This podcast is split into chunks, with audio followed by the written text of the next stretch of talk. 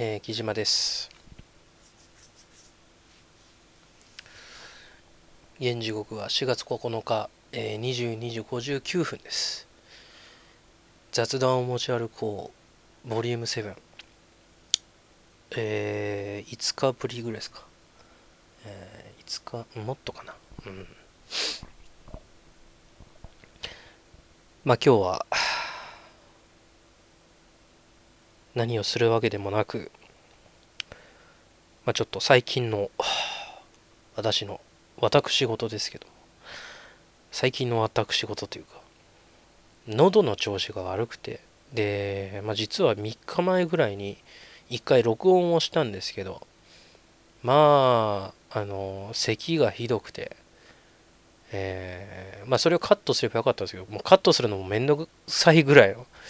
カットするのがめんどくさいぐらいになってしまいまして消しました。でまあそれは全然それ上げる前に消したんで改めて 今日やろうかな。まあいう今日やろうかなってずっと続けるんですけどね。うん。えー、なんでちょっと空いてしまいましたがえー、今日はまあ何をしようかなと思ったんですけどまあ、そういう報告もあるんですけど。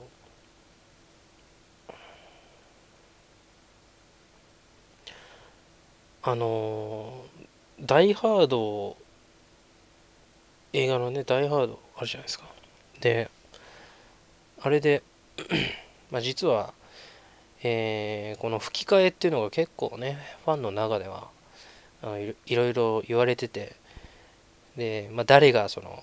ジョン・マクレーン、まあ、ブルース・ウィルス演じるジョン・マクレーンの声を誰がやってるかっていうのが結構ファンの中であの分かれててあ誰が好きかっていうのは分かれてて、まあ、一番多いのは野沢那智さんがやってるのが一番ファンとしてはやっぱ多いんじゃないかなってでその次が日浦弁かな。うん。ビデオ版とかそういうのを主にやってる人で。3人目が村野武則でまあ俺はねあのダイハードテレビテレビで当時見たことなくて洋画劇場とかで。見たのが結構最近なんですよね。ほんと3もう5年ぐらい前に初めて見たんですけど。あ面白くて。でその時に吹き替えで見たんでその日浦弁ヒーローペンっていう人がそのやってるんですけど、まあ、それを見てそのイメージがやっぱついちゃったんですよね、うん、だからその後に野沢那智を見た時に相当な違和感がやっぱりどうしても出てきたんですよ。で「ダイ・ハード4」になってからもなってからはその映画あ映画というかそのテレビでやってた時のその野沢那智さんがあの当てたんですよね。劇場公開版でも。で今度日浦日浦弁があの日浦弁さんが、えー、その今度 DVD になる時に改めて収録して出したんですね。ビデオ版ということでね。で野沢さんが亡くなられてでその後に「ダイ・ハードラスト・デイ」が公開されるんですけどもまあ流れで言えばやっぱりここは日浦さんしかいないだろうっていう。僕の中ではやっぱその考えがあったんですけど甘かったですねその考え方が。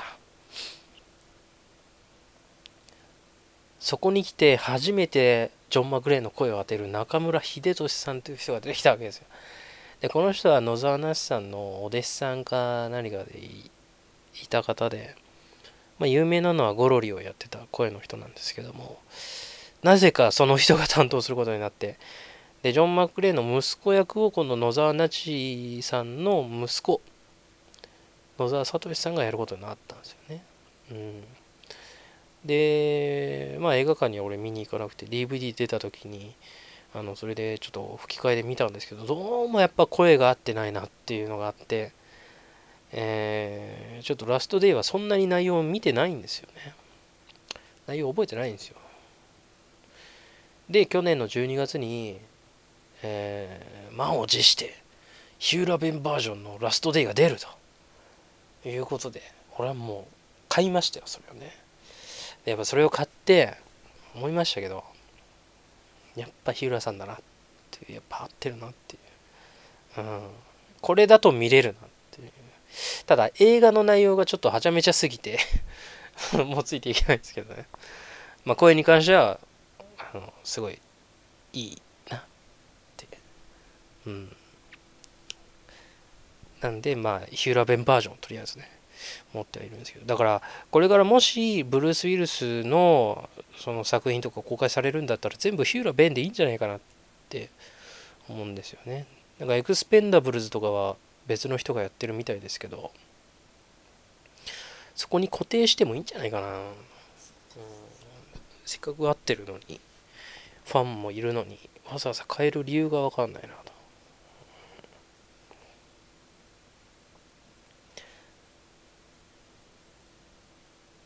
でまああの亡くなられてねもう声当てることができないでもまあそれはしょうがないんですけどただやっぱりこうイメージみたいなのがやっぱあるじゃないですか。で別の人がやってるとやっぱどうしても違和感というのは出てくるんですよね。ただその中で俺があのそのこれまでずっとやってきたっていうかまああのあるシリーズで主役をやられてた人が亡くなってその3作目で完結するってなった時に、えー、変わった映画があって声をやってた人が変わった映画があってそれがナイトミュージアム、えー、去年一昨年かな、うん、完結編。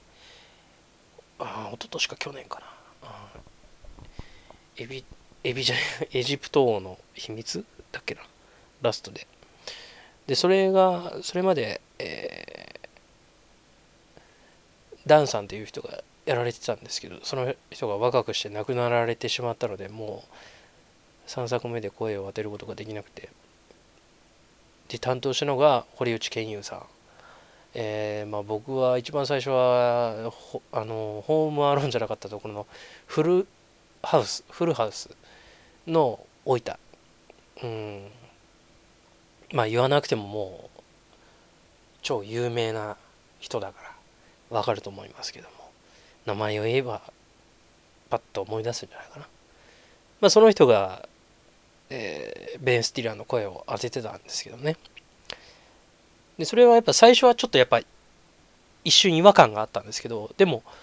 やっぱすごいですね。もう10分15分経つと違和感なくなってくる。いやこれまでもう堀内さんがやってたんじゃないかっていうぐらい合ってるんですよね。声がね。びっくりしましたよねあれはね。だから1作目2作目と3作目でだいぶ声の質は違うんですけどやっぱそこはすごいですね。合ってる。そこのやっぱ違和感なくやっぱ合わせにいくっていうか。やっぱ本人のやっぱ声のイメージ。あこの声の感じもありなんだなっていう。でそれでがっくりしたのが「ライフっていう同じくベン・スティラーの吹き替えをそのナイナイの岡村さんがやってたんですけども。で、まあ、この映画の評価っていうのはもう Amazon とかで見た方が一番早いと思うんですけど、まあ、結構吹き替えでえー、レビューを下げてる人がやっぱ多くて、まあ、面白いくらい多くてまあそれは当然ですよね。あの吹き替えベン・スティラーが大阪弁を喋ってるんで。まあそこはもうしょうがないのかなっていう。うん。何々やねんけどとかっていうベンスティラベンスティラーが言ってるんですよ。まあそれはさすがに評価は下がるわな。多分演技力があればまあわかんないけどあの演技 演技力がちょっと正直言ってどうなのかなっていうぐらいだったんで。映画も俺10分も見ないかったなあれ。一瞬で消したな俺。うん。もうこの声ダメだと思ってね。だからあの映画はねまあそのテレビでやるとこやってほしいんですけどやるときはぜひ堀内さんで当ててほしいなっていう感じですね。うん。面白そうだったから余計にちょっとショックですね。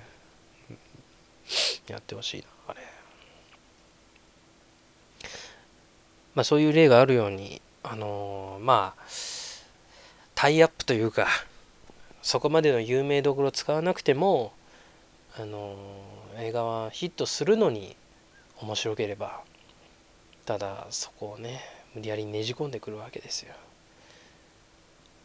アベンジャーズとかそうですからね。だんだん吹き替えに対する文句みたいになってきてますけど。まあでももう僕の中ではちょっと耐えられないんですよね。いろいろ。アベンジャーズは。うん。米倉さん、えー、宮迫さん、えー、竹中直人さんという、まあ、この3人が出てくることによってあのぐっと声優のレベルの違いが出てくるというぐらい。うん。非常に分かりやすい。レベル確認しやすさとなっておりますんでぜひアベンジャーズ吹き替えてみてください。もうね面白いですから。うん。であと吹き替えがそういうふうにあのまあ誰か亡くなって変わったっていう例で言えば「ジュラシック・パーク」で1作目はあの、誰だっけな。あの結構の有名な方がやってたんですけどもちょっと名前が思い出せないんですね。誰だっけあの誰だっっけ結構有名なんですよ。有名なんだけどこういう時は調べれば出てくるが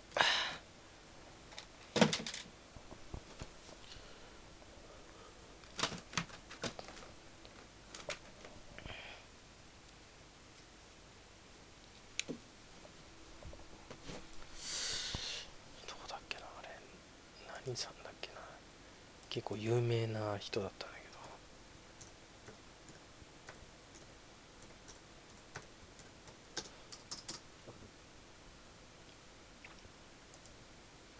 ちびまる子ちゃんの初代おじいちゃんの、えー、あ富山圭さん。富山圭さんね、まあ、この人は僕の中ではリック・モラニスをやってたイメージがやっぱあって、うん、で富山圭さんが、えー、主役の声をやられてたんですけども。でその方が亡くなられて。でまあ、2作目はその主役の方は出てこなかったんですけど3で同じ人が主役になるってった時に今度小川真司さんというねディスカバリーチャンネルとかやられてた人なんですけど、まあ、この人も一昨年ぐらいにあの一昨年か去年かな亡くなられてしまったんでね、まあ、あの声渋い声がもう聞けないんですけども、まあ、ちょっとこう残念ではあるんですけどね。まあ、そういうふうにこう亡くなってしまって声が変わってでまあちょっと違和感がある人もいるというね、うん、そういう吹き替え。しょうがないですね。これはね、うん、吹き替えというものがあり続けるあり続けるとそういうことも起きてしまう。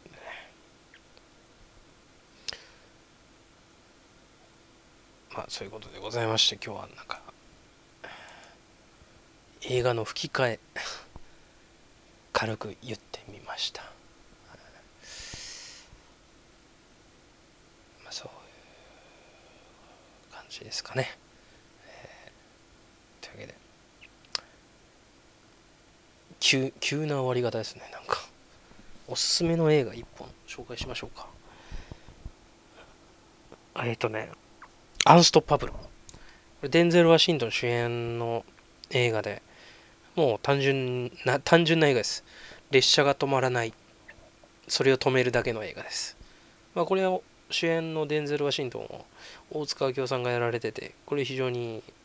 ユニークで面白い。デンゼル・ワシントンは全部やってんのかな声を。うん。ちょっとあんま見たことないですけど、まあ合ってたんで、これ見やすいですね。90分ぐらいの映画です。えー、さサクッと見れちゃいます。ストーリーもやっぱ単純に面白いですからね。ということでおすすめの一本を紹介したところで今日は終わります。お疲れ様でございました。